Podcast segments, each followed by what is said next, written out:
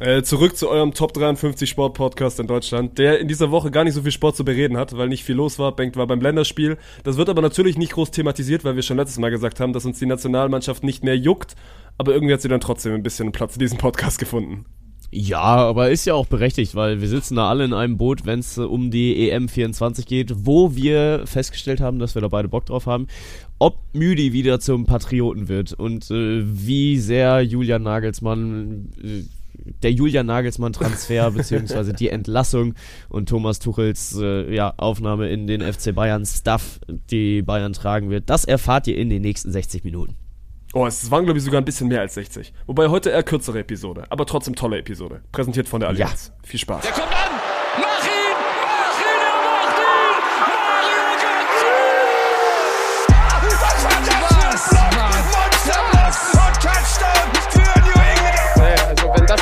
Ist, weiß nicht, Digga. Soll der Cornflakes 10 gehen, aber... Noch ein, noch ein, noch ein, noch ein, noch ein! Da, da, da, da, da, Großartig! Vettel ist Weltmeister 2-10! You have a timeout.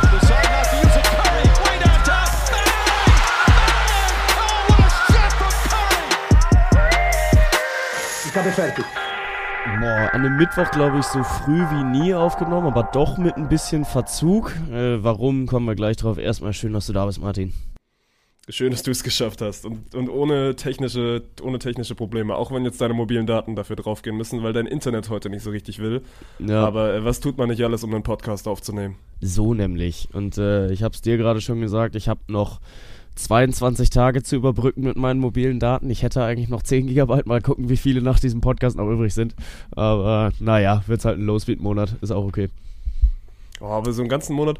Also ich glaube, das letzte Mal Weird Flex, ich glaube, ich habe mittlerweile, ich weiß gar nicht, wie viel Gigabyte ich habe. 45, 50 oder so. Zumindest Ja. so viel, dass ich mir eigentlich keine Gedanken mehr darüber mache, ob ich jetzt mit mobilen Daten reingehe oder mit WLAN.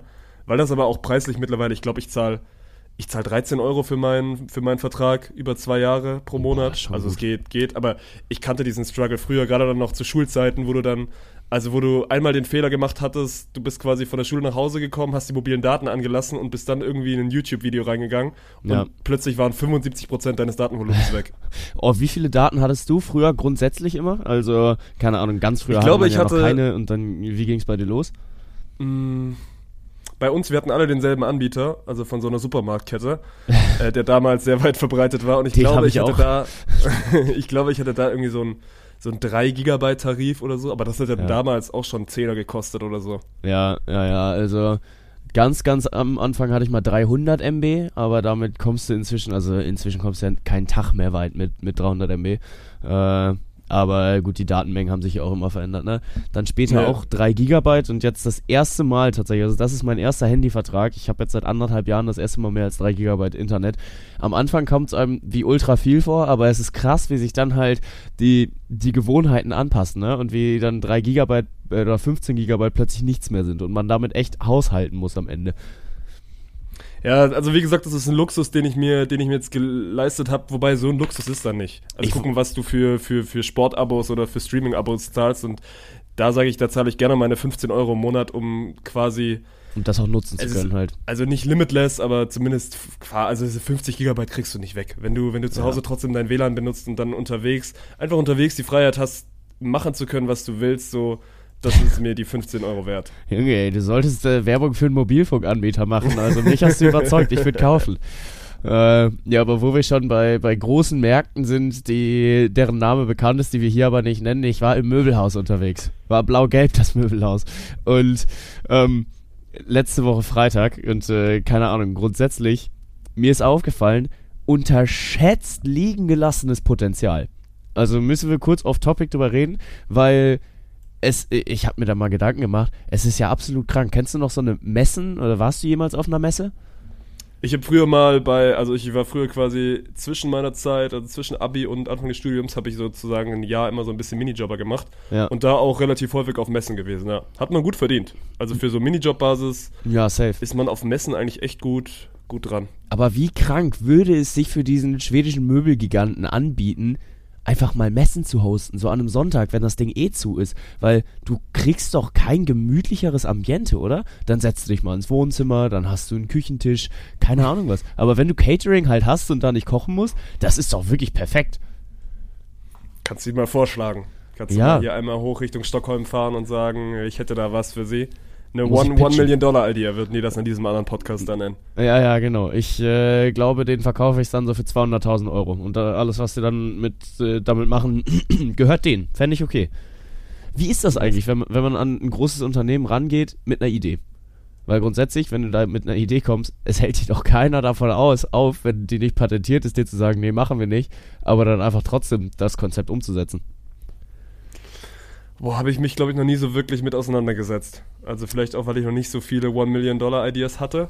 Boah, ich habe immer mal wieder welche, aber du hattest, du hattest ja und wie viel letztens hast du davon schon eine. durchgesetzt? Ja, natürlich gar keine, weil ich die ja nicht verscherbeln will, meine Ideen. Also, Ah, du brauchst den richtigen Abnehmer quasi. Ja, safe. Äh, was ich auch äh, wirklich liegen gelassenes Potenzial sehe, keine Ahnung, bei Sky oder The Zone, dass du dir deine eigenen Konferenzen basteln kannst.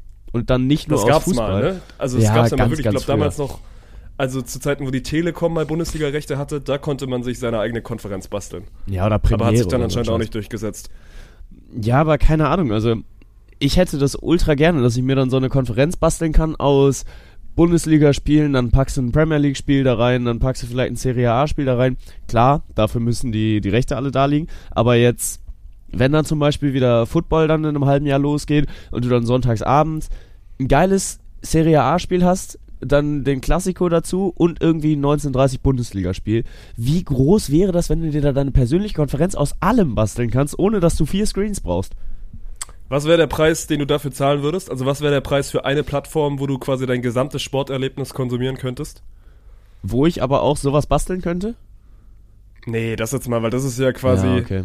Also gut, das andere ist auch eigentlich in der Wunschwelt, aber das würde ja rein theoretisch mal funktionieren. Also wie viel müsste diese Plattform oder wie viel wärst du bereit für diese Plattform zu zahlen, wo du quasi für dich dein perfektes Sporterlebnis haben könntest, ohne dass du dann Ähm. drei, vier, fünf verschiedene Streaming-Anbieter oder Streaming-Anbieter abonnieren müsstest. Ich glaube 55 Euro wäre es mir monatlich wert.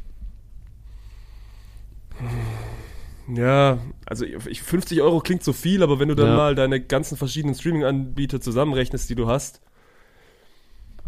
Also Ja. für 40 Euro würde ich sofort, würde ich nicht einmal nachdenken, würde ich nicht einmal drüber nachdenken. Ja gut, unter 40 Euro kommst du ja auch sowieso eigentlich nicht mehr weg. Ja, Und das ist halt das Problem, ne? Und wenn du dann, also 40 Euro, da gab's ja mal dieses Angebot auch für, für bestehende Kunden dann schon, dass du dann äh, die drei großen da kombiniert kriegst, aber dann brauchst du dann halt auch irgendwie Telefonie und Festnetzvertrag dafür, ähm, äh, Telefonie und Internetvertrag und keine Ahnung, so, Sonnenlog-Angebote gibt's ja schon, aber da hast du dann ja trotzdem die drei verschiedenen Anbieter. Zwar hast du dann alle drei Abos, ähm, aber ja, keine Ahnung. Also ich glaube, also 40 Euro wäre halt ein No-Brainer, aber für diesen Luxus dass du auch alles auf einer Plattform hast Ja. und ja, Wäre so, wär so ungefähr meine Hemmschwelle, so 50, 55 Euro. Ich glaube, 60 wäre mir dann einfach zu teuer. So dieses Prinzipgefühl, nee, ich gebe doch keine 60 Euro für, für, für Sport aus, aber 55 sind okay.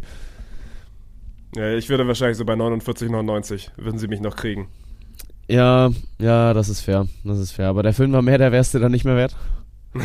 nee, wahrscheinlich nicht. Ja, da- Anderes da- Thema, wenn wir gerade eh bei, bei Off-Topic sind. Würdest du dir zutrauen, einen Marathon ab zu absolvieren?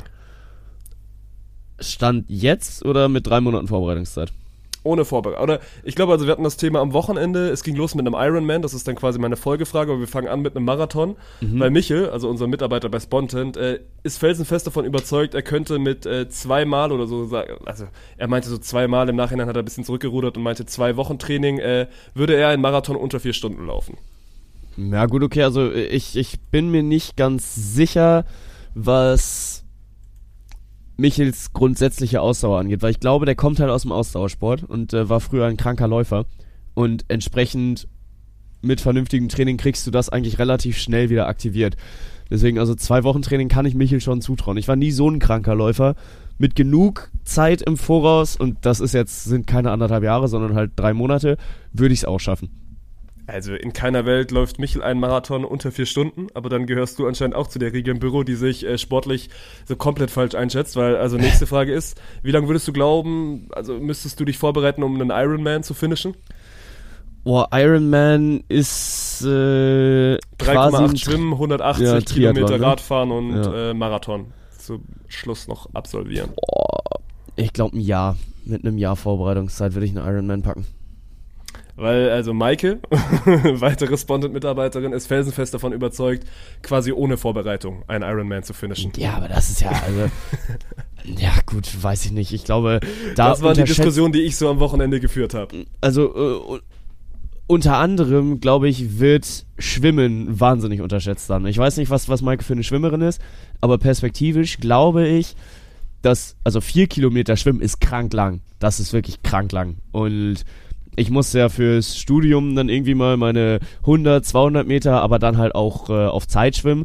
Und am Ende dieser 200 Meter war ich am Arsch. Ich war wirklich komplett am Arsch.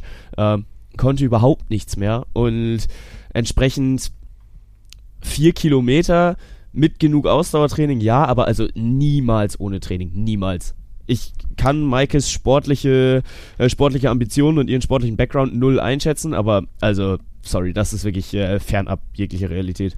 Ja, sie hat dann irgendwann halt auch den Take aufgemacht, so von wegen, ja, sie kann sich ja dann immer mal so 10 Minuten Pause nehmen und dann quasi ohne, ohne zeitliche Vorgabe. Und ich meinte dann so, ja, aber das Ziel muss ja schon sein, irgendwie 24 Stunden, 24 Stunden zu schaffen. Und sie meinte dann, ja, 24 Stunden schwierig, aber so, so 28, 30 würde ich schon packen. Aber also dein Körper ist ja nicht darauf ausgelegt. Wenn du dem ohne Training sagst, so, du machst jetzt 30 Stunden Sport, so, dann, der kapituliert ja nach 10 Stunden. Der kapituliert, Ja. also der kaput, also, boah, kapitulieren ist auch ein Kackwort. Also auf jeden Fall, der gibt ja auch schon nach, also wann bist du das letzte Mal länger als einen Kilometer geschwommen? So ein normaler Mensch schwimmt ja kein Kilometer, selbst wenn er dann irgendwie mal im Sommer ins Freibad geht und sagt so, ich ziehe jetzt mal 20 Bahnen, das sind ja trotzdem kein Kilometer, ne? Boah, Und kommt das dann also mal vier- 50, 50 Meter Bahn mal 20 sind genau ein Kilometer. Ja, okay, wenn du von 25 Meter Bahn ausgehst, dann, dann ist es ein halber. Aber weißt du, worauf ich raus will? Du bist ja nicht, du bist ja nicht, Quick Maps, du bist ja nicht darauf ausgelegt, so viel Zeit überhaupt irgendwie erstmal mit Schwimmen, Schwimmen zu verbringen. Selbst wenn du ein guter Schwimmer wärst, über 100, 200 Meter, so das ist ja eine andere Disziplin. Auf Ja. jeden Fall, ja. Das war, das waren die Diskussionen, die mich äh, am Wochenende sehr erheitert haben. Aber ich habe dann auch gesagt, also ich würde es sehr, sehr gerne sehen. Ich habe, glaube ich, auch Maike, habe ich einen Hunderter versprochen, wenn sie den Ironman in 24 Stunden schafft. Und sie darf sich wegen mir sogar einen Monat darauf vorbereiten, weil ich glaube, also ich gehe da auch in eine ähnliche Richtung wie du. So, du brauchst mal Minimum ein Jahr oder so, um dich auf sowas Ja. drauf vorzubereiten. Und auch bei Michael so. Michael wird in, innerhalb von zwei Wochen, selbst wenn er in den zwei Wochen jeden Tag laufen geht, einen Marathon unter vier Stunden so. Michael ist, hat eine gute Grundfitness, glaube ich, aber also keine so gute Grundfitness so. Auch der bräuchte mal Minimum einen Monat, wenn nicht gar mehr und dann aber auch wirklich so wirklich also intensives Training, um da mal in eine Marathonform zu kommen. Deswegen, aber- ich habe gesagt, ich würde mir beides sehr, sehr gerne angucken. Natürlich dann auch irgendwie on Stream. Aber ich glaube nicht dran. Boah, aber sorry, wer guckt sich vier Stunden lang Michel beim Rundendrehen an? Oh, Michel würde ich mir angucken, natürlich. Das kann, also, hey, stell dir mal vor, so wirklich, also, das kannst du ja dann auch geil gestalten. So, wenn wir das bei Spontan Stream, dann, dann irgendwie sowas Interaktives draus machen Ja. und dann natürlich Michel irgendwie mit, mit Kameras ausstatten. Das wäre, das könnte ein Highlight sein, aber Die- ich die glaube, Frage es ist- wird, es wird nie dazu kommen. Die Frage ist dann, wenn er kurz davor ist, es zu packen, wird's dann was Motivierendes oder geht's dann in die Richtung, wie schaffen wir es jetzt, ihn zu manipulieren? Weil ich traue diesem Unternehmen beides zu. Ich traue ihm zu, ja geil, das ist eine riesensportliche Leistung. Ich traue denen aber auch auf, auf, auf der anderen Seite zu, hm, wie können wir es jetzt noch witziger machen? Ne, Ja, ich glaube, es wird leider nie dazu kommen. Wir hatten, glaube ich, also, es stand wirklich mal im Raum, dass Moino, also dritter Spontan-Mitarbeiter, einen Triathlon absolviert, weil wir mal kurzzeitig äh, eine Triathlon-Produktion hatten, die wir dann letztendlich doch nicht umgesetzt hatten. Aber das war so zumindest mal schon so ein bisschen fortgeschritten und Moino kam dann irgendwann mal äh, um die Ecke mit der Idee daher, er könnte ja bei diesem Triathlon mitwirken.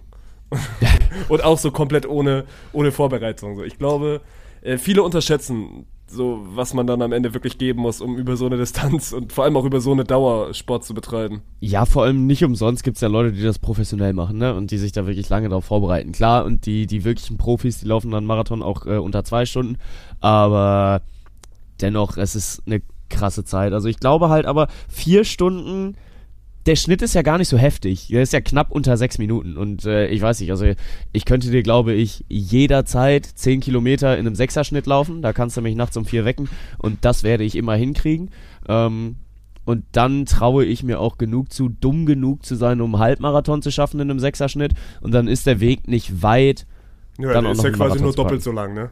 Ja, ja. Er unterschätzt das mal nicht, im Sechserschnitt zu laufen auf, also in keiner Welt, Bengt, in keiner Welt. Nicht mit, nicht mit nur zwei Wochen Training. Ja, nur zwei Wochen Training sage ich auch nicht. Das sage ich auch nicht. Also zwei Wochen Training. Gut, dafür musst du halt die, die Umstände gut kennen. Und Ah, ist aber auch natürlich so ein, äh, so ein typisches Spontan- und Männerding, dass man seine sportlichen Fähigkeiten maßlos überschätzt und am Ende ist er dann nach fünf Kilometern und ne? krepiert also es er. ist eigentlich, eigentlich ist es ein typisches Spontan-Ding, sich erstmal Ja. sich erstmal grob selbst zu überschätzen. Ja, ja, ja. Das stimmt schon. Äh, grobe Selbstüberschätzung kommt auch relativ gut, weil ich mir gedacht habe, wir steigen heute sportlich mal anders ein. Und zwar dachte ich mir, lass doch einfach mal mit den sechs Kölsch am Anfang reingehen, weil dann können wir ja auch uns daran so ein bisschen langhangeln, was, was heute in der Folge noch passiert. Ähm, maßlose Selbstüberschätzung fand bei mir in einem gewissen Rahmen statt, weil grundsätzlich es war nicht schlecht. Ich habe mich gar nicht so schlecht geschlagen, ihr auch nicht. Community Takes gleich Bank Takes, also wir haben gleich getippt. Ähm, und zwar habe ich gesagt, Max Verstappen gewinnt beide Rennen. Das ist nicht passiert. Und damit sind die, sind die Kölsch schon verloren. Der Rest ist alles äh, aufgegangen. Also Dortmund nicht mehr als drei Punkte dahinter. Lakers mindestens auf Platz 8 ist, glaube ich, auch aufgegangen. Ähm, oder? Wo stehen die gerade? Lakers stehen gerade auf 9, aber rein theoretisch, die haben heute Nacht ein Spiel und die sechs Kölsch gehen ja. Also gut, wir müssen nicht drüber diskutieren, weil die Kölsch Ja, ja. sowieso nicht aufgegangen sind, aber der wäre auf jeden Fall, der wäre vielleicht nochmal an den grünen Tisch gegangen. Also da hätten Ja. wir uns dann noch mal zanken müssen. Aber müssen wir jetzt ja zum Glück nicht. Ja, das stimmt. Aber äh, entsprechend gebe ich dir jetzt einfach mal direkt am Anfang der Folge die sechs Kölsch. Äh, und da können wir uns dann gleich auch ein bisschen drüber unterhalten, was dann alles passiert, weil jetzt diese Woche, dadurch, dass keine Bundesliga, Fußball-Bundesliga war, ähm, und entsprechend auch kein internationales Geschäft, äh, war nicht so wahnsinnig viel los, keine Formel 1. Tennis hat relativ wenig gejuckt und deswegen äh, gebe ich dir jetzt einfach mal direkt zu Anfang dein erstes Kölsch. Kyrie, Maxi Kleber und Luka Doncic bekommen es nicht hin. Die Dallas Mavericks verpassen das Play-In-Tournament. Äh, nein. Also sie werden am Ende im Play-In stehen. Alles klar. Äh, hingegen haben die Warriors von ihren letzten fünf nur eins verloren. Dieser Run soll sich noch fortsetzen. Die Warriors stehen am Ende der Regular Season unter den Top 4 und überstehen dann noch die erste Playoff-Runde. Für dich Sie werden die gerade. erste Playoff, sie werden die erste Playoff-Runde auf jeden Fall überstehen, aber nicht unter den Top 4. Also Alles nein. klar. Okay. Äh, vielleicht als kurzen. Äh, als kurze Info dazu, sie stehen gerade auf 6 mit 40,37 und die Suns stehen auf 4 mit 40,35, also quasi zweimal weniger verloren. Ähm, Im April steht auch wieder zweimal Formel 1 an und mit vier Wochen Pause zwar dazwischen, aber in Australien am 2. April und in Aserbaidschan am 30. wird die Red Bull-Dominanz endlich mal gebrochen. Es wird keine zwei Red Bull-Doppelsiege geben. Also Perez und Verstappen auf 1 und 2. Also, ja. Es wird keine zwei Red Bull Doppelsieger geben. Ja. Okay, also die pure Red Bull-Dominanz wird gebrochen. Ja. Ähm, der Trainereffekt. Thomas Tuchel ist genau der richtige Mann für den FC Bayern München. Von den sechs Spielen im April verliert der FCB kein einziges und setzt sich damit in die, in die, für die finale Phase der Saison auf den Platz an der Sonne. Sechs Spiele Champions League inbegriffen. Ja. Äh, nee, sie werden eins verlieren, Minimum. Und äh, wir bleiben auch beim Fußball. Es ist wieder April. Hamburg ist wieder auf bestem Weg, sich aus dem, Auf aus dem Aufstiegsrennen zu ballern. Dieses Jahr kommt jedoch alles anders. Am Ende des Aprils ist der HSV auf einem direkten Aufstiegsplatz. Ja, der HSV ist real in dieser Saison. Ich bin gespannt. Sie stehen gerade nicht auf einem direkten Aufstiegsplatz. Aber gut. Ähm, und wir haben schon ein paar Mal drüber geschnackt. Der FC Arsenal ist real dieses Jahr. Mit einem Spiel mehr haben sie gerade acht Punkte Vorsprung auf den Verfolger Manchester City. Effektiv, also fünf. Doch der April wird hart. Sechs Spiele, darunter gegen Chelsea, City und Liverpool. Die Bürde des Spitzenreiters holt den FC Arsenal ein und am Ende des Aprils steht höchstens noch ein Punkt Vorsprung auf Manchester City. Oh, die letzte Frage ist eine Kackfrage. Bis dahin habe ich mich wirklich sehr sicher mit meinem Kölsch gefühlt. Aber englischer Fußball, boah, ich guck das auch zu wenig. Und City ist gut. Kannst du mir die aktuelle Tabellensituation einmal sagen? Äh, ja, wie gesagt, kurz acht, nachgucken. acht Punkte vor, aber effektiv fünf, weil City ein Spiel weniger hat. Ich, ja, Arsenal ist auch real. Genauso wie der HSV. Oh, ich bin sehr gespannt, weil auch City äh, mit einem wahnsinnig intensiven April, also da äh, kommt halt unter anderem das direkte Duell und die haben, glaube ich, neun Spiele oder acht Spiele und, und Arsenal halt nur sechs. Aber ey, heiße Phase kann immer alles passieren, ne? Ähm, ja, keine Ahnung. Ich bin sehr gespannt. Und äh, für den letzten Take müssen wir uns tatsächlich auch noch einigen, wie es dann aussieht, wenn tatsächlich wieder ungleich viele Spiele dastehen. Also wenn City mit einem Spiel weniger drei Punkte Rückstand hat, wie wir es dann machen. Aber Nee, das ist also die Tabelle, wie sie am Ende des Aprils ist. Die nehmen wir, egal wer wie viele Spiele hat. ja, aber das kannst du ja quasi nicht vergleichen, weil dann sind es ja jetzt gerade acht Punkte. Ja, aber dann sind es jetzt gerade acht Punkte. Ist trotzdem, guck dir das, also ich habe gerade mal das Arsenal-Programm aufgemacht, das ist trotzdem ein, also ein guter Take, der kann in die Hose gehen. Ich, also ich würde, ich weiß nicht, also waren das jetzt schon sechs Takes? Das waren sechs mehr so- Takes, ja. Das ist der einzige Take, bei dem ich zitter. Die anderen, die anderen, oh, fühle ich mich eigentlich sehr sicher mit. Aber ich glaube, das sagen wir gefühlt jeden Monat. Ja, ja, ich habe mich auch äh, ziemlich sicher gefühlt. Ich bin auch sehr gespannt, was in der Formel 1 passiert. Also wirklich vier Wochen Pause dazwischen, da kann halt eine Menge kommen, ne? Weil Ja, aber doch nicht. Also die, warte, um, um das nochmal einzuordnen, du sagst zweimal, also oder die Kölsch-Wette ist zweimal Red Bull auf 1 und 2. ja. Und du hast gesagt, das wird das doch wird nicht nicht passieren. Nee, das Ey. wird nicht passieren. Ich bin gespannt. Also ich sehe gerade nicht, wer die aufhalten soll. Ähm, da können wir vielleicht auch gerade kurz ein Wort zu verlieren, weil Sergio Perez und Max Verstappen haben wir letzte Woche schon analysiert. Die haben sich gerade wahnsinnig lieb. Aber der, der Red Bull-Boss, wie man ja so schön sagt, hat gesagt, ja, wir, sind top zufrieden mit unseren beiden Fahrern. Die, die sind fest verpflichtet, auch für die nächste Saison. Und da muss ich sagen, finde ich krass. Also ich bin sehr gespannt, wie jetzt die Saison weitergeht, weil das kann noch sehr witzig werden. Aber ist das, ist das so, also, so un, oh, jetzt fehlt mir das Wort gerade, aber dass man so früh, nee, ja, also ungewöhnlich, also dass man so früh quasi schon eine Vertragsverlängerung oder, also ich bin da 0,0 drin in Vereins, also in Formel 1 Vertragslaufzeiten, aber ist Ja. ja jetzt an sich nichts Schlimmes zu sagen, ja gut, das sind die Fahrer, mit denen wir auch auf jeden Fall mal in den nächsten Jahren an den Start gehen. Nö, ach, was Schlimmes ist es überhaupt nicht. Ähm, aber pff, keine Ahnung, ich äh, hätte jetzt vielleicht nur erstmal beobachtet, wie sich das alles weiterentwickelt. Äh, weil am Ende ist das halt wieder ein Zitat, das fliegt dir nur um die Ohren. Also du kannst da nichts damit gewinnen. Ähm, versuchst da vielleicht von außen ein bisschen, ein bisschen das alles zu entschärfen. Aber also meiner Meinung nach sorgt es für das genaue Gegenteil, weil Max Verstappen und äh, Sergio Perez, die werden doch an genau diesem Zitat bemessen und wenn die sich dann nächste Woche wieder, äh, wieder in die Haare kriegen, dann ist doch der Baum wieder am Brennen. Oh, glaube ich nicht. Ich bin eh nicht jemand, der auf solche Zitate dann so groß was gibt, Mann, weil wie oft fällt denn sowas, ne? Wenn die Presse nachfragt, dann, dann fütterst diese, dann fütterst du sie ja auch mit dem, was sie so ein bisschen hören wollen und dann können sie wieder drüber Ja. schreiben.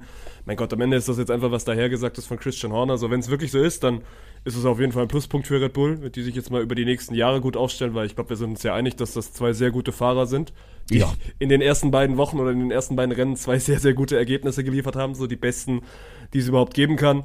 Und deswegen äh, würde ich da nicht so viel drauf dichten. Und die werden sich, also du kannst ja, du kannst ja mal sicher sein, dass die sich diese Saison nochmal in die Haare bekommen, gerade wenn es jetzt dann auch wirklich mal sportlich spannend ist, ne? Also wenn dann Ja, Sergio total. Perez jetzt gerade mal die ersten Wochen mitgehen kann, Max, Max Verstappen mal so ein bisschen ärgern kann, so, dann gehört das ja auch irgendwie dazu. So, erinnere dich mal an Hamilton gegen Rosberg damals, die mochten sich auch nicht. Mhm. Ja. Aber hätten sehr, sehr sicher auch so gemeinsam weitergemacht, wenn Rosberg seine Karriere nicht beendet hätte. Deswegen, das gehört dazu und äh, ich würde da jetzt keinen großen Haken dran machen.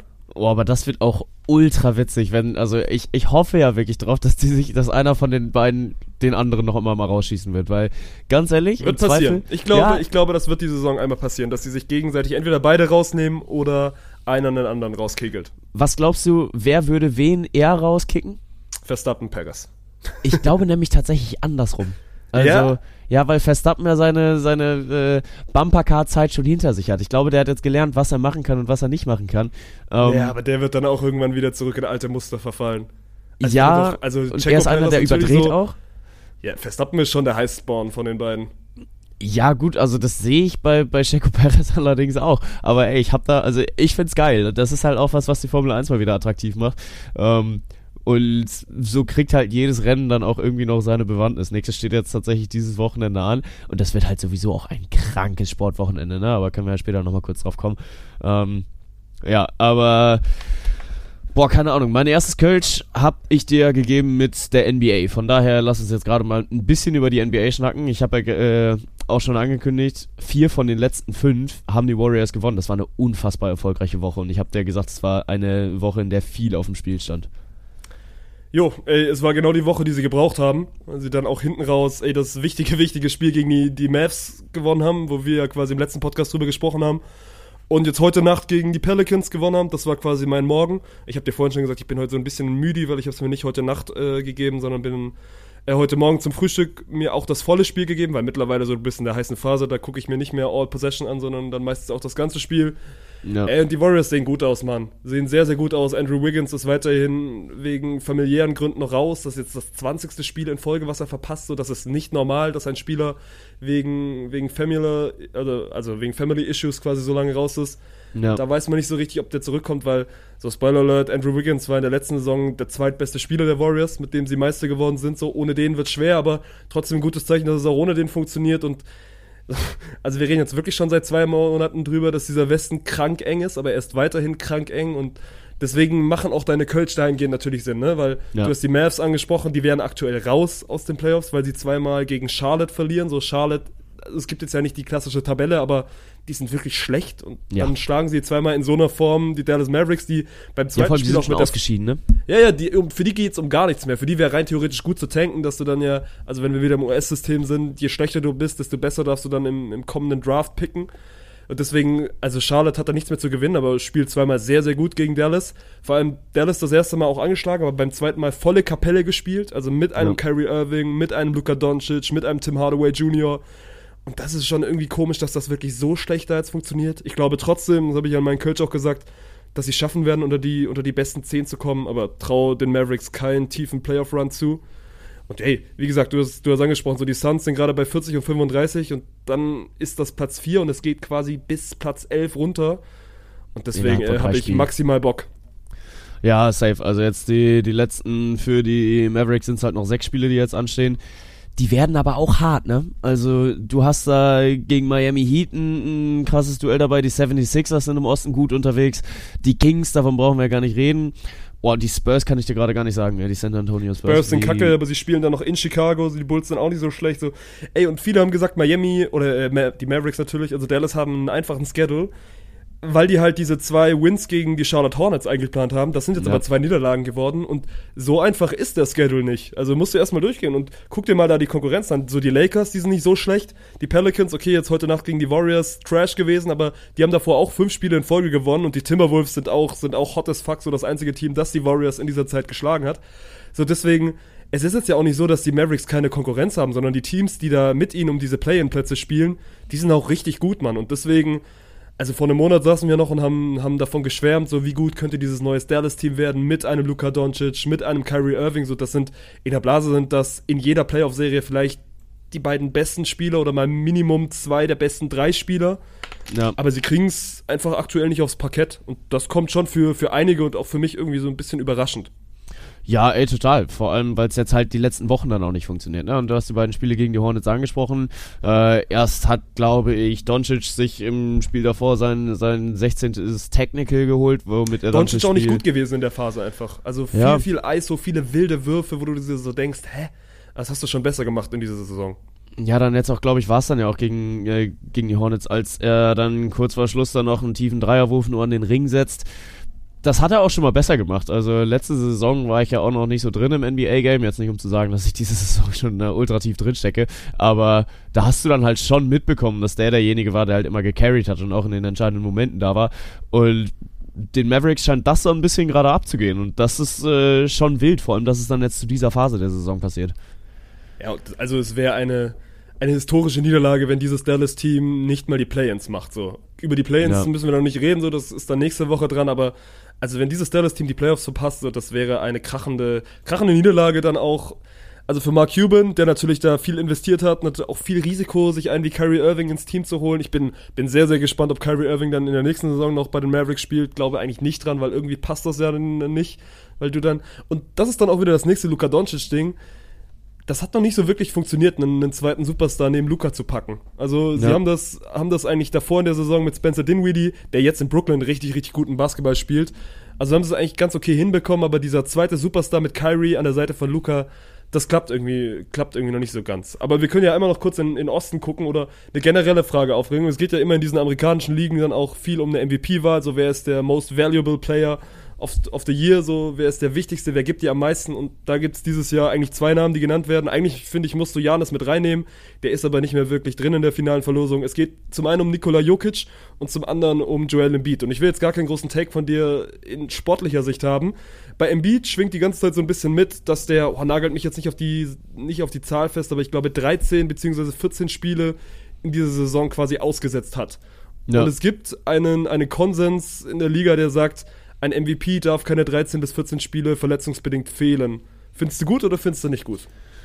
Boah, weiß ich nicht. Also ich finde, du kannst auch, vor allem wenn es jetzt um 82 Spiele geht, da kannst du halt auch mal 10, 15 verpassen. Also ich finde es jetzt generell klar schwierig, wenn es dann darum geht, ob dein Team in den, äh, in den Momenten performt hat oder nicht. Und da musst du mich abholen. Also haben sie, äh, war es ohne ihn auch noch machbar oder also, Nö, die, hat, also die, hat die, Embiid die so gecarried? 76ers sind ohne Embiid auf jeden Fall, sind ohne Embiid schlechter. Aber das ist ja auch, also kein Wunder. Und deswegen, es geht halt so drum, kannst du einem Spieler, der eine gewisse Zeit in dieser Saison gefehlt hat, kannst du dem trotzdem den MVP Award geben? Weil ich finde ja. Ich finde, gehen wir jetzt nicht in eine Riege von 20, 25, 30 Spielen. Zum Beispiel, also ich als Curry-Fanboy, so Curry hat viel zu viele Spiele verpasst in dieser Saison, um da irgendwie Ja. in der Verlosung drin zu sein. Aber ich finde gerade das, was du gesagt hast, so eine 82-Spiele-Saison und Embiid, ja, lass es am Ende jetzt irgendwie 15 Spiele sein, die er dann verpasst. Aber in den anderen Spielen, so Quick Maths, 82 minus 15, performt er und das tut er ja so. Die Zahlen sind sehr, sehr gut. Die Zahlen sind auch ähnlich gut wie Jokic, also sie nehmen sich nicht viel. Embiid natürlich gerade so was Scoring angeht ein bisschen besser. Jokic ist der bessere Rebounder. Aber keine Ahnung. Also die Storyline ist ja auch, Nikola Jokic war die letzten beiden Saisons schon, schon MVP. So dreimal in Folge MVP. Ich bin NBA History nie so gut, aber ich glaube, das hat nicht mal Michael Jordan geschafft. Ja. Und du würdest Jokic dann natürlich irgendwie in eine Riege mit, mit Leuten stellen, wo er meiner Meinung nach nicht ist. Und ich finde, dass sich Embiid den Titel eigentlich irgendwie trotzdem, wenn du jetzt mal nur auf Sportliche guckst, kannst du dem den schon geben. Und dann mit dem Argument zu kommen, hey, der hat halt irgendwie 15 Spiele verpasst und deswegen klappt das nicht, finde ich ein bisschen billig. Ja, also ich äh, habe mir dafür nicht genau genug, beziehungsweise habe dafür nicht genau genug auf dem Schirm, welche Spiele er verpasst hat. Also dieser grundsätzliche Take, du kannst sie ihm nicht geben, weil er 15 Spiele verpasst hat, finde ich auch Bullshit. Also da, daran kannst du es nicht festmachen. Die Frage ist halt, in welchen Spielen er äh, nicht dabei war. Weil wenn du in den wichtigen Spielen performt hast, dann ist es auch völlig in Ordnung. Also keine Ahnung, jetzt äh, du hast einen Cristiano Ronaldo, der die EM 2016, der da im Finale nicht gespielt hat, kann trotzdem MVP werden, wenn er halt vorher seine Mannschaft im Rucksack hatte. Aber auf der anderen Seite, wenn er dann äh, während der EM 19 Tore schießt, aber die dann halt, also davon waren 11 in der Gruppenphase gegen San Marino und Liechtenstein, ähm, dann ist es halt was anderes. Also es ist nicht zu pauschalisieren, sondern du musst halt einfach gucken, in welchen Spielen hat er gespielt und in welchen Spielen hat er performt und seine Mannschaft halt weitergetragen. Und wenn er jetzt vor allem in der entscheidenden Phase der Saison halt da ist und äh, die Mannschaft wieder in, in den Rucksack nimmt, ähm, dann hat er es auf jeden Fall verdient. Aber ich glaube, die 76ers sind eh schon durch, oder? Ja, also Osten ist quasi set so. Mit den, mit den Ja. beiden oder mit den drei besten Teams, so mit den Bucks, mit den Celtics und mit den 76ers. So die Cavs sind auch noch irgendwie, sind auch irgendwie dran, aber das werden dann auch so die großen Teams sein. Deswegen der Osten ist, ist auch schon Ja. wie seit Monaten nicht ganz so spannend wie der Westen, aber Ja, äh, ist noch ein total. bisschen was los da drüben in Amerika. Ich fand's ganz lustig, weil du gerade Ronaldo gesagt hast. Ich weiß nicht, was dein TikTok-Algorithmus oder dein Insta-Algorithmus macht. Ronaldo hat jetzt, glaube ich, gegen, gegen Luxemburg und Liechtenstein irgendwie zusammen ein paar Tore geschossen und Ja, plötzlich ja. ist er für alle wieder der Goat. Ja, es ist wirklich Wahnsinn, ne? Also, keine Ahnung. Ähm, Sky Sports geht jetzt auch schon wieder drauf, oh, er hat noch Hunger und er ist noch hungrig, weil er jetzt 2023 in 12 Spielen, glaube ich, 13 Tore geschossen hat.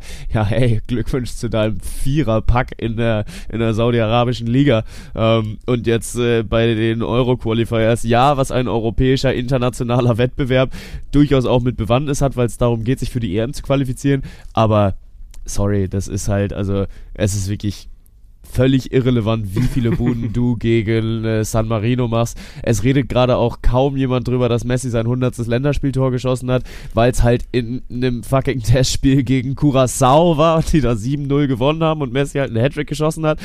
Trotzdem ist es eine äh, ne krasse Zahl, die Messi erreicht hat, aber generell jetzt dann halt auch wieder auf die auf diese Schiene zu gehen, ja, äh, er kann es ja noch und äh, er beweist es gerade wie, wieder allen Hatern.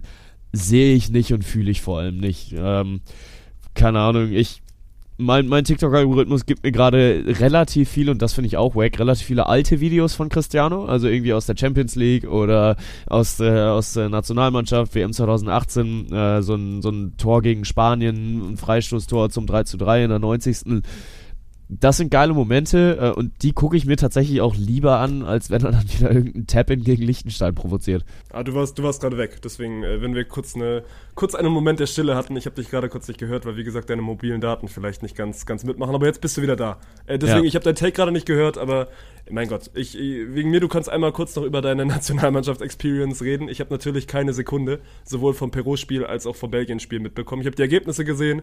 Die waren jetzt nicht so dolle. Ich habe mir auch von meinem Bruder, der hat es anscheinend angeguckt, habe ich mir gerade beim Essen erzählen lassen, dass äh, Deutschland bodenlos gespielt haben soll in den ersten 20 Minuten. Ja. Äh, Du kannst ja mal einen, einen kurzen Take zu deiner Stadion-Experience machen und dann äh, können wir auch zu den wichtigen Themen im Fußball kommen. Ja, also ich muss sagen, Nationalmannschaft ist schon äh, ein Schlag für sich, ne? Weil du sitzt dann in der Südkurve in Köln, was halt eigentlich die Fantribüne ist, die Hans-Schäfer-Südkurve, ähm, und hast halt überall Sitzplätze. Finde ich okay für ein Länderspiel. Du musst jetzt nicht äh, den, den Pot mit 50.000 voll machen, vor allem, weil man dann halt, also über Sportliche müssen wir gar nicht so zwingend reden, weil, mein Gott, A, es ist ein Testspiel, B, ja, es war Kacke von Deutschland in, den ersten, in der ersten halben Stunde. Dann äh, wurde ein bisschen gewechselt und es wurde besser, aber es war trotzdem nicht überragend. Ey, aber am Ende es ist ein Testspiel, es juckt keine Sau. Und das hast du den Spielern halt auch angemerkt. Und was ich aber halt krass finde, ist, wie Belgien auftritt, wie Belgien mit den Fans auch auftritt. Da hast du dann halt wirklich den kompletten Block nahezu ausverkauft bei den Belgiern. Und Gut, Belgien, Köln ist jetzt auch ja, das ist eine klar. Distanz, die du zurücklegen kannst. Ja, das stimmt, definitiv, aber trotzdem musst du da ja erstmal mitfahren. Und trotzdem musst du da ja vor allem erstmal Stimmung machen. Und da, finde ich, trennt sich halt die Spreu vom Weizen, weil Belgien hat auch eine unsagbar beschissene WM gespielt. Und trotzdem stehen die Belgier da und machen halt 90 Minuten Stimmung und fangen an zu singen und haben Fangesänge und haben ihre Trommeln dabei. Einer hatte so eine, so eine Rauchbombe mit, die er dann in Rot gezündet hat. Ähm, und in Deutschland, also in, in den deutschen Blöcken, du hast halt über 90 Minuten verteilt, viermal, glaube ich, gehört, Deutschland, Deutschland. wir haben halt keine Fangesänge, wir haben aber auch jetzt niemanden, der sich dazu irgendwie anschickt. Also, Wir haben ja auch keine Fankultur, also für die Ja. deutsche Nationalmannschaft. So, das gibt, es gibt, glaube ich, den Fanclub Deutsche Nationalmannschaft. Da ja, ist, der auch ich, so genauso das, heißt. Das Durchschnittsalter 54. Jetzt nichts gegen alte Leute oder nichts gegen alte Hörer, aber das hat ja nichts mit einer aktiven, mit einer aktiven Fankultur zu tun. Ja, weiß ich gar nicht. Also ich glaube, in, den, in vielen Fußballvereinen sind auch Ü40, Ü50 Leute noch dabei, die sich Ja, auch da soll es ja gar nicht hingehen, dass das jetzt irgendwie, aber du weißt, worauf Ja. ich raus will. So. Der deutsche, Ja. der deutsche Nationalmannschafts-Fanclub ist jetzt nicht dafür bekannt, äh, groß Stimmung zu machen bei den ganzen Spielen. Und das finde ich halt schade, weil also ich bin wirklich, und das ist jetzt No Cap, ich bin wirklich sehr kurz davor, mir eine Stadiontrommel für einen Huni auf eBay Kleinanzeigen zu kaufen und das nächste Mal dann dahin zu fahren, mir ein Megafon mitzunehmen und das Ding selbst anzuzünden. Also Denkt auf den Zaun, ey. Äh, Ja, wir haben halt leider keinen Zaun, dass ich mich da, da auf den Zaun stellen könnte, aber ich sehe das kommen, weil ganz ehrlich, Stimmung muss halt dadurch gemacht werden, dass, äh, dass es einer vorlebt und es gab eine Choreo, ich konnte leider nicht sehen, was, was drauf stand, weil ich Bro, war Teil die der Choreo. Choreos der deutschen Nationalmannschaft sind auch, also Ja, ist, hast du, oh, apropos Choreo, hast du das Video oder hast du das Spiel gesehen von Argentinien quasi? Das erste, also jetzt nicht das 7-0, sondern das, was sie, glaube ich, 2-0 am Ende gewinnen. Ich habe nur Also wenig quasi das allererste gesehen. nach der, nach der Weltmeisterschaft, man, das war, also es war keine Choreo, aber die haben quasi 10 Minuten nach der Nationalhymne noch gesungen und ey, das war kranke Gänsehaut. Ja, also das einzige Bild, was ich da gesehen habe und was mir auch äh, im Kopf geblieben ist, wo ich sehr dankbar für bin, ist, dass ich wieder, ich glaube, die drei Keeper waren es, da hat dann ja jeder seinen kleinen WM-Pokal bekommen oder seinen Haben sich normal alle wieder großen. hingestellt, ja. dass sie dann da alle wieder stehen und die Emiliano Martinez Pose auspacken und sich diesen jetzt ich ich äh, erstick hier fast sich dann diesen WM-Pokal wieder vor den Schwanneck halten und damit in die Kamera grinsen ey ein Bild für die Götter ich lieb's komplett das also so unreif, aber auch am Ende so witzig, was halt genau einfach diese Mentalität in dieser Nationalmannschaft zeigt. Aber ganz ehrlich, die haben sich verdient. Sie, sie haben gerade den längsten. Ja, ey, und also jetzt auch im Nachhinein ist es einfach so richtig gewesen, dass Argentinien diesen, diesen WM-Titel holt. Also es passt einfach in so vielen verschiedenen Szenarien perfekt rein und jetzt auch nochmal zu sehen, so was das, das in einem Land, so da sind, glaube ich, 70, 80.000 bei einem fucking Testspiel oder vielleicht ist es auch, lass es Südamerika-Quali gewesen sein, so es geht aber nicht wirklich um was. Ja. Und die machen das Ding voll und, und sorgen da wirklich 90 Minuten für Gänsehaut. So. Das passt schon. Und also auch mal, auch mal weitergedacht, ich glaube, ich habe es auf Twitter gelesen, so in Deutschland war das 2014 auch geil. Und da war natürlich auch ein ganz anderer Spirit rund um so eine Nationalmannschaft. Aber ich glaube trotzdem, dass es anders wäre. Ich glaube trotzdem, dass das gerade bei, bei so einem Team wie Argentinien oder auch bei so einem Land wie Argentinien nochmal einen höheren Stellenwert hat. Ja, aber ja, total, weil halt dieser Nationalstolz auch ein komplett Was ich aber schade ist. finde. Also ich finde das Ja, schade. total, Weil ich, total. Ich hätte es auch gerne in Deutschland, also dass halt die Nationalmannschaft endlich auch mal wieder eine Euphorie entfacht, weil das ist auch so ein bisschen das, was ich bemerkt habe und was mir auch ein bisschen sauer aufstößt.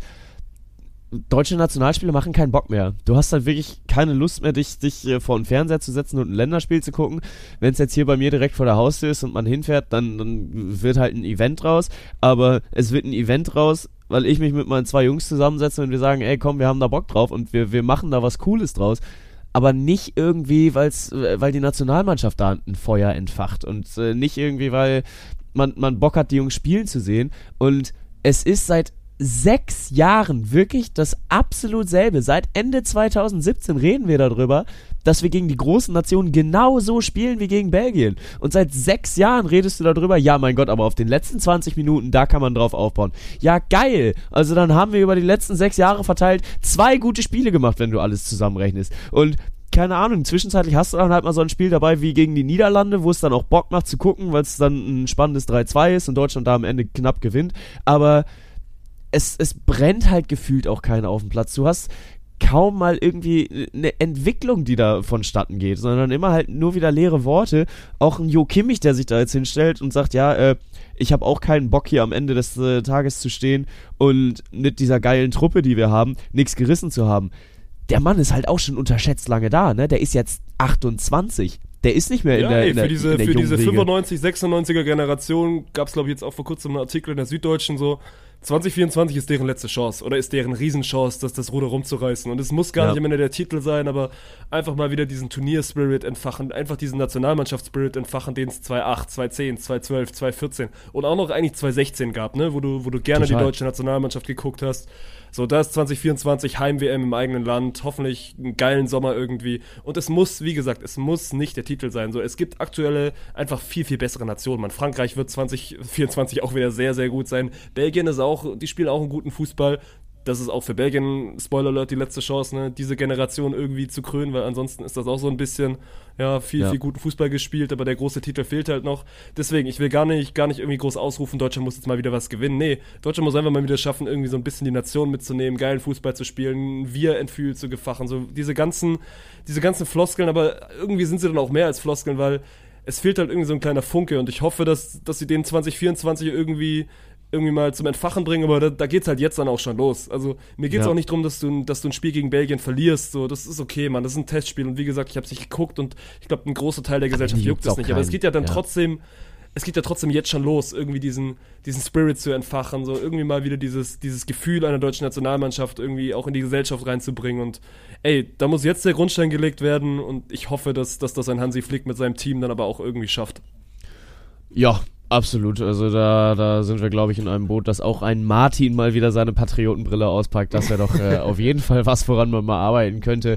Ähm, ja, und keine Ahnung, Julian Nagelsmann, der hätte ja im Zweifel jetzt auch Zeit, die, die EM 2024 vom Trainerstuhl zu berücksichtigen, äh, oder zu, zu beobachten, weil, ey, ganz ehrlich, wie komisch muss das jetzt für den Kimmich, für den Goretzka, für äh, Serge Gnabry sein, die Julian wahrscheinlich mit einem sehr coolen Handshake verabschieden und dann bist du drei Tage weg und liest, äh, Nagelsmann gefeuert. Kam es für dich genauso überraschend wie für mich?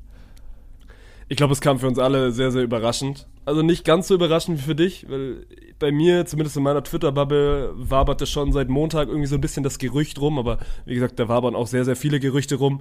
Deswegen habe ich da jetzt eigentlich nicht groß drauf gegeben und wir haben ja Mittwoch noch Podcast aufgenommen.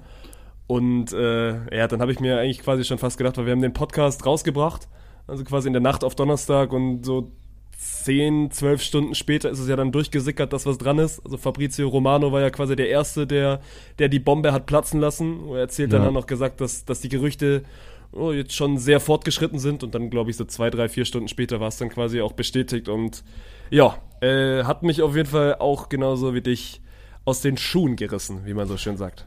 Ja, vor allem, ich sehe halt, also sportlich gesehen gibt es keinen Grund dafür, weil du bist in allen Wettbewerben noch vertreten und am Sonntag davor gab es ja noch die, äh, ein Interview von Herbert Heiner, Präsident des FC Bayern, oder was hat er für eine Funktion, Sportvorstand? Keine Ahnung, ist auch egal. Ähm, er auf jeden Fall einer in dem Trio Brazzo, Kahn und äh, halt Herbert Heiner. Ähm, und der sagt noch, ja, ja, wir sind zufrieden mit der sportlichen Entwicklung und dann wird er am Freitag entlassen mit der Nachricht, ja, es gab keine sportliche Entwicklung mehr. Also, keine Ahnung, es ist, es widerspricht sich gerade relativ viel und ich persönlich glaube auch nicht, dass es sportliche Gründe hatte, sondern ich glaube, dass es da Fäden im Hintergrund gezogen wurde, äh, dass Fäden im Hintergrund gezogen wurden von einem gewissen Torhüter, der am Dienstag 37 Jahre alt wurde und äh, nicht ganz zufrieden damit war, dass ein Julian Nagelsmann kurz nach seiner Verletzung seinen Torwarttrainer entlassen hat. Das glaube ich nicht, das geht zu weit. Ich glaube auch nicht, dass es, also ich, oder ich bin, bin der Meinung, so, das hat keine sportlichen Gründe. Ich glaube nicht, dass Manuel Neuer jetzt am Ende der ist, der beim FC Bayern entscheidet, wer auf dem Trainerstuhl sitzt, so dass Neuer mit der Entscheidung, seinen, seinen Lieblings- oder seinen eigenen Torwarttrainer rauszuschmeißen, nicht einverstanden ist oder dass er das nicht gefeiert hat, so logisch. Ich glaube auch Neuer fand nicht so cool, dass man ihm plötzlich dann einen Jan Sommer irgendwie vor die Nase gesetzt hat. Aber das ist ja nicht Nagelsmann alleiniges Werk gewesen. Ich glaube, es geht schon viel mehr in diese Richtung, gut, Kimmich und Goretzka haben gesagt, er hatte die Kabine auf seiner Seite. Ich habe jetzt auch gelesen von irgendwelchen Inside-Reportern, so nennen sich ja dann immer viele, so Kimmich und Goretzka waren schon große Nagelsmann-Supporter. Es gab aber auch einige im Verein, so gerade ein Leroy Sané, aber auch ein Musiala, der, der nicht so von Nagelsmann überzeugt gewesen sein soll. Keine Ahnung, so am Ende ist dann, ist bei den Bayern ja auch viel neben dem Sportlichen. So, es ist der größte Verein in Deutschland mit einer der größten in Europas. Und alles, was ich jetzt sage, so, soll diese Entscheidung in keinster Weise relativieren. Ich finde es eine Kackentscheidung. Ich hätte gerne einen Julian Nagelsmann weiterhin auf der Bayernbank gesehen. Äh, generell, auch wenn du mal so ein bisschen auf diese Fluktuation von, von Trainern jetzt gehst. So Kovac war anderthalb Jahre da, Flick war auch nicht arg viel länger da. Nagelsmann ist jetzt der Nächste, der relativ flott wieder weg ist. Und bei Nagelsmann war ja am Anfang schon so der Konsens, ja, das ist jetzt mal ein junger deutscher Trainer, der kann mal wieder eine Ära beim FC Bayern prägen. So, dann denke ich mir halt so, ja, gib ihm doch dann auch mal bitte Zeit, eine Ära zu prägen. Und der größte Punkt war, glaube ich, so, du bekommst dein Tuchel nur jetzt. Also du bekommst Thomas Ja. Tuchel nur jetzt, weil ansonsten wäre er dir entweder, entweder nach London zu Tottenham zurückgegangen, also quasi nach London zurückgegangen, weil er aus, aus Chelsea damals kam, oder halt den, den Spot bei Real, Real mitgenommen. Und ich glaube, Tuchel war jetzt gerade frei, das wussten die Bayern-Bosse, und wenn du Tuchel bekommen willst in den nächsten vier, fünf Jahren, dann musst du ihn jetzt nehmen, so die Chance war da. Deswegen, sie haben sich für Tuchel entschieden und nicht gegen Julian Nagelsmann. Ja, aber guck dir dann auch mal die, die Amtszeit von dem Thomas Tuchel an. Also der war ja bei seinen letzten Stationen auch nie länger als irgendwie anderthalb Jahre da. Dann hat er es sich dann teilweise auch selbst einfach zerstritten, weil er mit den Bossen nicht klarkommt. Nee, Und ey, dann ich glaub kommst nicht, du da dass in Tuchel- ein dass Tuchel ein einfacherer- rein. Ja, nee, ich glaube nicht, dass Tuchel ein einfacherer Charakter ist. Ich glaube halt, Ja. dass die Bayern-Bosse sich von Tuchel sportlich einen noch größeren Erfolg, äh, also versprechen so. Und da weiß ich schon, wo der Gedanke herkommt, weil Tuchel war eigentlich bei allen Vereinen, wo er war, sehr, sehr erfolgreich. So, Ja. ob er jetzt der bessere Trainer ist als Nagelsmann, mein Gott, das sollen andere, das sollen andere sagen. Ich glaube, das sind beide wirklich äh, historisch gute Trainer und ich würde mir wünschen, irgendwie mal so einen Trainer beim VfB zu haben. So, Ja, da klar. trennt sich ja dann am Ende irgendwie Spreu vom Weizen. Ich glaube einfach, dass Brazzo, Brazzo und Olli und, und hier Herbert Heiner große Fans von Tuchel sind und dass er schon auch die letzten Jahre immer mal so ein bisschen durch die Gegend gewabert ist, so ein Thomas Tuchel mal beim FC Bayern zu sehen. Und jetzt war die Chance und dann, dann hast du sie jetzt ergriffen. Aber auf der anderen Seite, Mann, das ist auch ein, ein heftiges Risiko. Also es gibt ein Szenario, wo Thomas Tuchel im Champions League Viertelfinale gegen Man City rausfliegt. Es gibt ein Szenario, Ja. wo Thomas Tuchel diese Saison kein Meister wird, weil Dortmund das gut macht. Und den DFB-Pokal musst du auch erstmal gewinnen, so dass es am Ende ein Spiel, das also verlierst du auch mal schnell. Und dann Ja. ist das äh, eine, eine relative Kacksaison für Thomas Tuchel zum Start bei den Bayern. Deswegen äh, ist nicht ganz so ohne Risiko, was die Bayern da gemacht haben. Ja, vor allem, ich finde diesen Zeitpunkt halt auch maximal unpassend, weil ganz ehrlich, dass der FC Bayern in den großen Spielen performt, das haben sie nicht zuletzt gerade erst wieder bewiesen. Also gegen Paris Saint-Germain zweimal nahezu perfekt gespielt. Ja, die Konstanz hat gefehlt, weil du dann auch mal gegen Mainz verlierst, weil du dann gegen Augsburg auch mal Punkte liegen lässt, weil du dann, äh, keine Ahnung, dich dann vor vor den alltäglichen Aufgaben halt ein bisschen graust. Und ich weiß aber nicht, ob das zwingend ein Julian Nagelsmann-Ding ist oder ob die Bayern da halt einfach satt sind von diesem alltäglichen Geschäft, weil du halt zehn Jahre in Serie Meister bist, weil du halt zehn Jahre in Folge äh, dann gegen Mainz, Augsburg, Hoffenheim und wie sie alle heißen gewonnen hast. Und dass die Spieler da nicht mehr für brennen, das kann ich verstehen, aber dass der, also A, ist es die Aufgabe vom Trainer, sie dafür einzustellen, ja, B, erwarte ich persönlich, aber das ist auch vielleicht einfach so ein generelles Ding, äh, die professionelle Einstellung von den Spielern, sowieso jedes Spiel gewinnen zu wollen. Ähm, und dass er es aber in den großen Spielen geschafft hat, hat er bewiesen. Und die stehen jetzt an für die Bayern. Und da ist es halt heftig, jetzt den Trainer rauszu, äh, rauszuwerfen. Ich glaube, dass der Typ Mensch auch da eine gewisse Rolle mitspielt, weil, keine Ahnung, ein Bayern-Trainer fährt doch nicht mit dem Skateboard zum Training. Und ein Julian Nagelsmann kommt halt mit einem Skateboard. Und ich glaube, dass das den, den Großen da schon sauer aufstoßen könnte und äh, dass es da im Hintergrund ähm, Munkeleien gab und Lästereien, aber auf der anderen Seite, Thomas Tuchel ist ein Typ, der bringt genauso viele Eitelkeiten mit. Und du tauschst dann am Ende einen aus.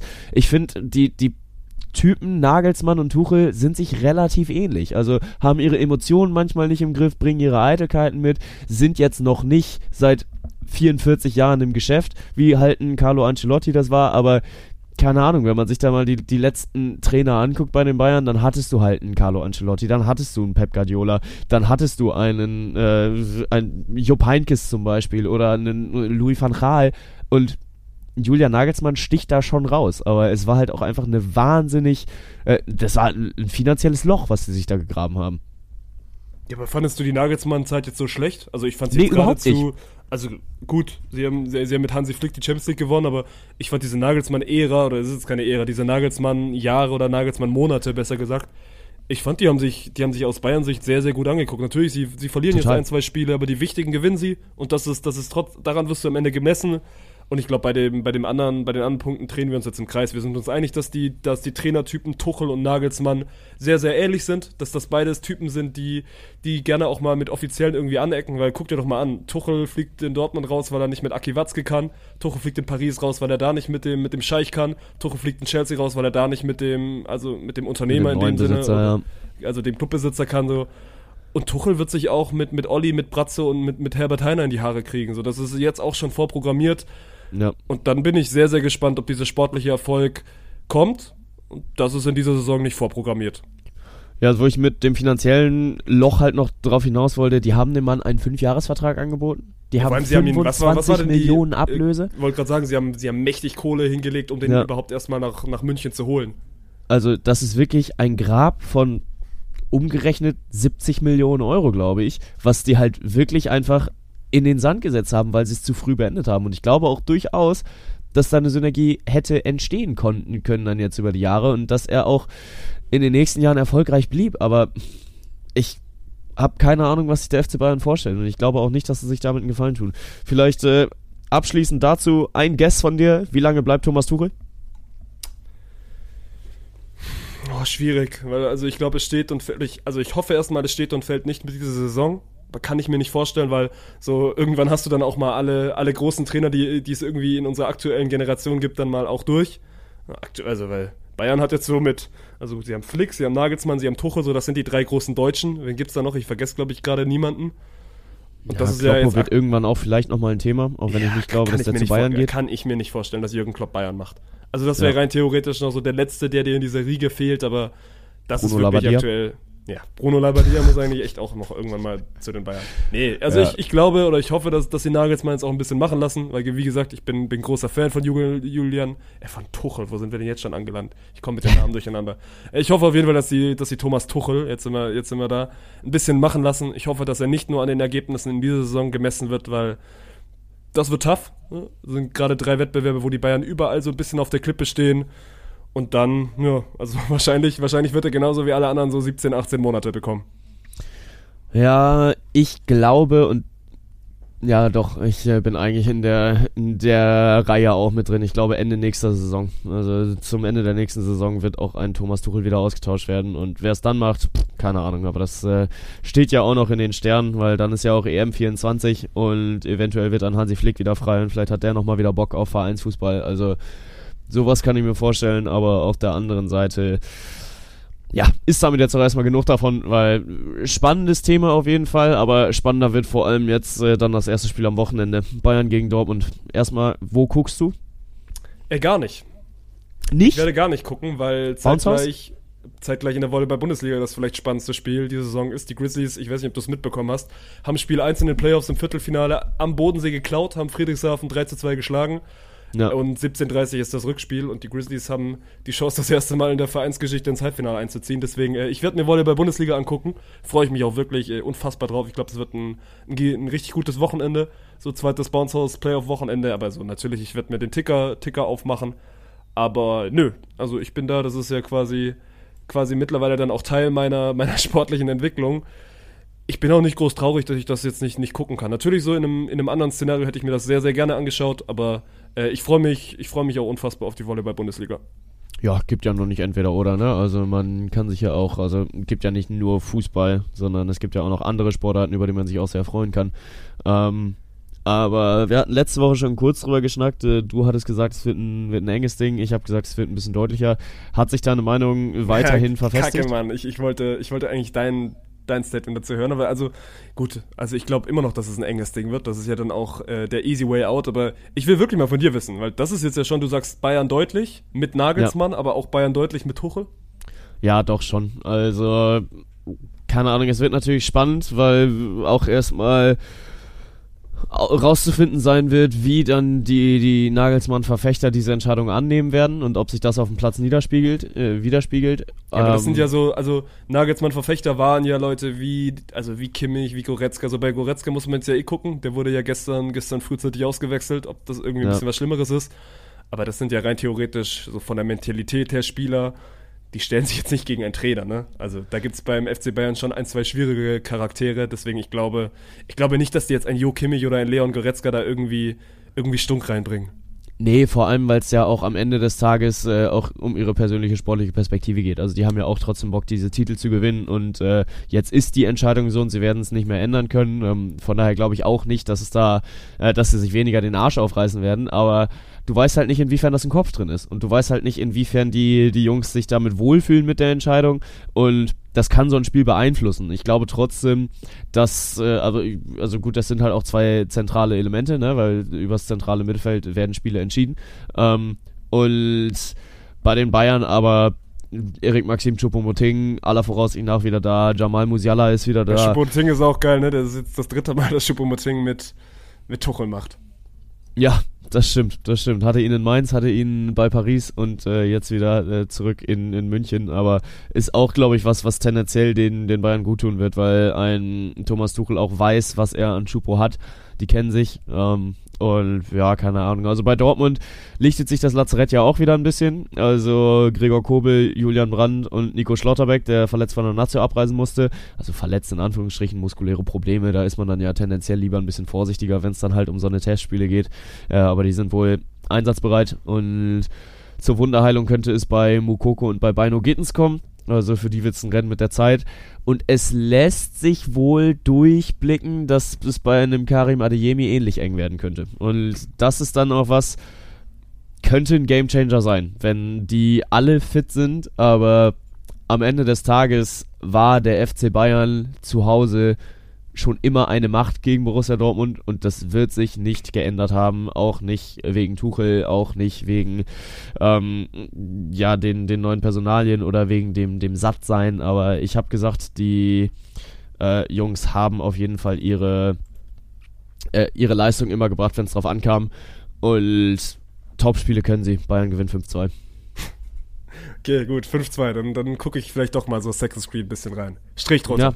Strich drunter Gut. und das Topspiel, wie gesagt, Samstag 18.30 Uhr. Ich kann euch trotzdem ans Herz legen, wenn ihr davor schon ein bisschen Zeit habt. So Bundesliga mittags gibt nicht so viel her. 16.30 Uhr geht's los. Bounce House Playoffs machen dieses, dieses Jahr wirklich unfassbar viel Spaß. Die Grizzlies machen unfassbar viel Spaß. Äh, das ist am Wochenende auf jeden Fall auch. So, das ist mein Tipp fürs Wochenende, den ich euch auf jeden Fall gebe. Samstag und Sonntag mit äh, Dirk und mir im Studio. Und äh, du kannst ja noch ein bisschen erzählen, was sonst noch am Wochenende los ist. Ja, wir haben, äh, wie vorhin auch schon an, angekündigt, den Australian GP in der Formel 1, der wieder am Start ist. Und da freue ich mich persönlich tatsächlich auch wieder drauf. Also keine Ahnung, dieses Jahr bin ich echt im Formel 1-Fieber Ich gerade sagen, du bist, du bist gut drin in der Formel 1. Vielleicht kommt das Ja. bei mir auch noch. Ja, ich habe auch Bock drauf. Also dieses Jahr, ich habe das Gefühl, das könnte was Besonderes werden. Also während, vor, äh, während Ferrari-Fans da schon wieder sitzen und sagen, ja geil, nächstes Jahr, nächstes Jahr wird unser Jahr. Äh, dann haben wir Topspiele in der Premier League, 13.30 könnt ihr euch also vorher geben, bevor ihr dann in die äh, ins Bounce House reinslidet. Äh, da haben wir Liverpool gegen City und auch da wird sehr, sehr spannend, weil Liverpool gerade eigentlich wieder auf Kurs. Die sind jetzt in der Champions League rausgeflogen, das heißt, die müssen, um sich in der, in der Premier League wenigstens wieder ein bisschen zu profilieren, stehen gerade auf Rang 6 und wenn da noch irgendwas in Richtung internationales Geschäft gehen soll, dann müssen die. Also die haben äh, sieben Punkte Rückstand auf Tottenham, aber zwei Spiele weniger. Das heißt, äh, wenn die jetzt einen kleinen Lauf hinlegen, dann äh, ist die Champions League sogar noch drin. Und Genau, dann Bundesliga habe ich mir ehrlich gesagt gar nicht angeguckt, wer jetzt am Wochenende spielt, aber das ist ja relativ schnell rausgefunden. Bayern Dortmund, sonst ist relativ wenig spannend. Sonntag äh, unter anderem dann auch noch Miami-Finale äh, von der ATP, aber ohne deutsche Beteiligung, weil Zverev da genauso wie Jan-Lennart Struff rausgegangen ist, relativ ärgerlich. Ähm, ja, und das ist quasi der, das, das Gros, was da dieses Wochenende ansteht. Ich bin beim Hockey unterwegs und damit können wir vielleicht auch gerade nochmal rüberkommen, was bei uns letztes Wochenende ging. Ähm, denn äh, ich darf für und mit Spontent wieder in Richtung Feldhockey reisen. Die Saison geht wieder los und da könnt ihr am Freitagabend ab 18.45 den Stream einschalten. twitch.tv slash spontent. Da schauen wir uns nämlich den Hamburger Polo Club gegen Rot-Weiß Köln an und das ist die Neuauflage der Deutschen Meisterschaft 2022. Und ich merke, dass ich nächstes Wochenende im Urlaub bin. Oder dann nächste Woche im Urlaub bin und wir das noch nicht gecheckt haben, weil ich nur Handgepäck reise und deswegen mal gucken muss, ob ich ein Mikrofon mitnehmen werde. Ansonsten musst du dir vielleicht auch einen Gast suchen. Spannend, aber schauen wir mal. Und erstmal, wo geht's für dich hin? Äh, genau. Also ich mache Wochenende noch, noch Bounce House, Samstag, Sonntag und flieg dann am Montag äh, nach Valencia mit einem Kumpel, Mhm. wo, wo Paula und Co. sind im Trainingslager und ich, also wir schauen da quasi eine Woche vorbei. Ähm, und dann ja quasi bis Ostern. Jetzt musst du für diejenigen, die nicht in der Volleyball-Szene drin sind, kurz Paula erklären. Äh, meine Freundin, genau. Also quasi die spielt zusammen mit ihrer Partnerin äh, Beachvolleyball. Äh, Also wie groß ist der, wie groß ist der Anteil, die, die da nicht drin sind? Auf jeden Fall, die spielen Beachvolleyball, äh, sind im Trainingslager in Spanien und äh, genau. Wir joinen da. Sehr gut. Das äh, hört sich doch nach äh, einer geilen Zeit an. Dann wünsche ich dir da auf jeden Fall schon mal viel Spaß und wir schauen, was wir jetzt dann nächste Woche machen. Was ging bei dem letzten Wochenende? Weil den Take haben wir euch ja versprochen. Stimmt, das ist auch wieder schlecht von uns. Wir versprechen unsere Takes am Wochenende. Du warst mal wieder der beste Paddle-Kommentator Deutschlands oder zweitbester Ah, nach zweitbester. Arne. Zweitbester, ja, ja. Arne hat, glaube ich, schon den Titel. Äh, ja, ich, also wie, wie schon vorhin gesagt, Bounce House Playoffs gewesen mit Dirk. Hat sehr viel Spaß gemacht. Auch das erste Mal die Hausbesichtigung quasi zusammen in Düsseldorf in der Konstellation gemacht. Das ist auf jeden Wo Fall warst auch. du dann also, am Montag noch in Düsseldorf? ja, ich, du bist doch ansonsten Krass. eigentlich auch immer montags im Büro. Aber Ja. Eintracht war nicht, ne? Äh, daran lag's nicht. Ich wäre am Montag auch im Büro gewesen, aber äh, die Deutsche Bahn hat gesagt, nö, machen wir heute die haben ja nicht. weil, gestreikt. also ja. am Montag war wirklich Ja, überhaupt ich habe dich ein bisschen Chance vermisst, das stimmt. Es wäre auch cool gewesen. Also wenn wir uns dann mal im Office sehen ohne Bier dabei, das wäre schon, das wäre schon wild. Aber ja, mein Gott, am Ende äh, war es ein, ein spannender Streik für mich, weil ich wohne ja jetzt hier auch äh, quasi direkt an den Gleisen und äh, dann immer mal wieder Menschen zu sehen, die hoch auf die Gla äh, auf die auf die auf den Bahnsteig kommen, an die Anzeige gucken und ein Oh, es waren tatsächlich wenige, aber ein paar Leute haben es tatsächlich nicht mitbekommen. Na, das ist dann wirklich. Also ich bin ja quasi dann Dienstag Vormittag gefahren und dachte schon so, oh, hoffentlich, weil das kann ja dann auch sein, ne, dass sich das dann Montag so auflädt und dann ist Dienstag alles voll, aber es ging. Also Ja, wir haben den Streik gut, gut überstanden und ich hoffe einfach, dass, weil, weil Alex, also quasi ist er letzten Montag dann geflogen oder er hätte eigentlich letzten Montag fliegen sollen, hat dann umgebucht auf Sonntag, weil Montag ja auch gestreikt worden ist. Oh, ich würde echt ungern umbuchen. Also ich bräuchte den Montagsflieger schon, weil das alles sehr, sehr gut in meine Wochenendsplanung passt. Deswegen äh, hoffe ich, war es das jetzt. Zumindest mal für die nächsten Wochen mit den Streiks. Ja, das äh, wäre auf jeden Fall schon cool. Ne, genau, ich war beim Paddle unterwegs und habe mir das Grand Final hosted by D-Sports angeguckt von der German Paddle Tour und hatte da auch wieder eine Mordsgaudi, weil wir waren ja schon drei, viermal beim Paddeln und beziehungsweise wir, glaube ich, jetzt insgesamt fünfmal oder ach, davor, keine Ahnung, wie oft das schon ging. Ähm, aber jetzt diese Saison haben wir die German Paddle Tour auf die Beine gestellt und das hat auf jeden Fall unfassbar viel Bock gemacht, weil die Finals auch die, die beiden besten Spiele waren, die wir auf dieser Tour bekommen haben. Und das war halt krank gut getimt. Also sowohl im Frauenfeld, wo wir eigentlich zwei Mädels dabei hatten, die von vornherein alles dominiert hatten, die haben dann im Finale endlich auch mal Konkurrenz bekommen. Und bei den Jungs war es dann ähnlich bis genauso. Die sind auch abgemüht worden bis zum geht nicht mehr, um sich dann am Ende doch noch den Titel zu holen. Äh, bei den Mädels es, äh, sind es dann Vicky Kurz und Denise Höfer geworden und bei den Jungs äh, Jojo und Wunni, Matthias Wunner und Johannes Lindmeier. Äh, bei dem ich übrigens noch äh, versuche, in den Tenniskurs reinzukommen. Das wird sehr, sehr witzig, weil er äh, bei uns an der Spoho ist und da einen Tenniskurs doziert. Ähm, genau, aber mir wurde mal wieder gesagt, ich wäre der lauteste auf dem Platz gewesen. Von daher, ich habe alles richtig gemacht. Was ein Wunder, ne? ich weiß gar nicht, wo das herkommt. Ne, weiß ich auch nicht. Aber es war dramatisch spannend und von daher alles gut. Also muss man dann ja auch mal leben können, die Emotionen, oder? Ja, und am Freitag stresst er dann wieder den Hamburger, den Hamburger Polo Club zusammen.